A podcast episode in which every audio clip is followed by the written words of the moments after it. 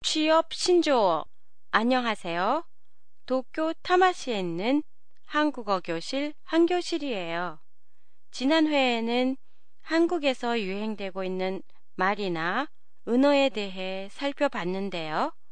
때마침 이번 달에 취업에 관한 신조어가 발표됐어요. 그 중에서 재미있는 표현 몇 가지를 골라봤는데요. 제일 먼저 이케아 세대. 이케아 하면 스웨덴의 가구 브랜드로 널리 알려져 있는데요.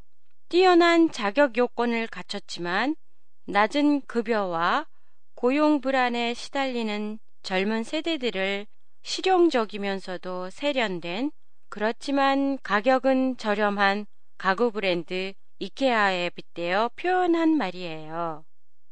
취업 깡패는 다른 학과들보다 취업이 잘 되는 이공계 학과를 말해요. 특히 취업이 잘 되는 건 전화기 출신인데요. 전화기 하면 먼 거리에 있는 사람이랑 통화할 때 사용하는 전화기를 떠올리시는 분이 많이 계시겠지만 그 전화기가 아니라 전자, 화공, 기계의 머리 글자예요. 깡패는 행패, 악행을 부리는 사람의 뜻으로 다른 학과 졸업자는 취업이 잘 안 되고 있는 시기에 취업이 잘 되는 모습이 마치 힘 있는 사람이 행패를 부리는 모습과 같다고 해서 깡패로 표현되고 있는 것 같아요.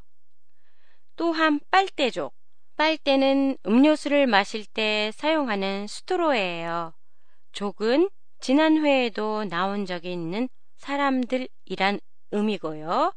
그러면 빨대로 무엇을 빨고 있는 걸까요? 바로 부모의 돈이에요. 30대가 넘어서도 경제적 독립을 하지 못해 부모에 기대어 살아가거나 부모의 노후 자금까지 자기 돈처럼 사용하는 자녀를 비꼬아 표현하는 말이에요. 한 교실의 팟캐스트에 관한 여러분의 감상이나 의견을 보내주세요. 보내주실 때는 한교실닷컴이나 페이스북을 이용하세요. 안녕히 계세요.